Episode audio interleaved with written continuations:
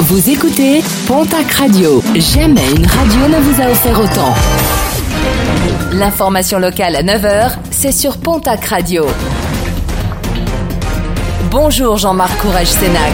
Bonjour à toutes et à tous. Prise illégale d'intérêt, complicité de prise illégale d'intérêt, faux en écriture publique et usage de faux.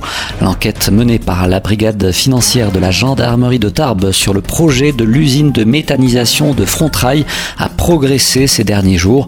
Depuis euh, le 3 juin dernier, plusieurs perquisitions ont été menées visant sept personnes, toutes élues au sein de l'ancienne communauté de communes du pays de Tri. Les faux en écriture publique et usage de faux avait pour but de maquiller la participation de la collectivité au capital de la société Agrogaz, porteuse du projet de l'usine de méthanisation.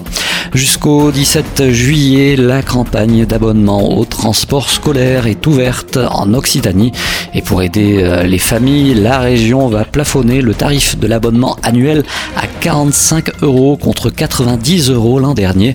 Toutes les informations par département sont disponibles sur le site internet des transports LIO, lio.larégion.fr. Un concours sur internet, une quinzaine d'associations pro-ours appellent à manifester samedi devant la préfecture de la région Occitanie à Toulouse pour stimuler la mobilisation des partisans de l'ours dans les Pyrénées.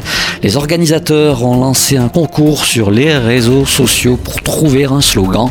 Une marche blanche transformée en simple rassemblement le 20 juin dernier à Foix avait rassemblé une cinquantaine de militants. Des militants venus protester contre la mort d'un ours par balle en Ariège. Et puis les travaux de la future conduite forcée d'eau à l'usine Dégette en Vallée d'Or. Plus de 12 millions d'euros d'investissement pour remplacer 760 mètres de conduite sur un dénivelé de 500 mètres de la part de la société hydroélectrique du Midi. La société qui a fait appel à un groupement d'entreprises composé d'Aevia et de Mécamon pour la réalisation de ce chantier titanesque.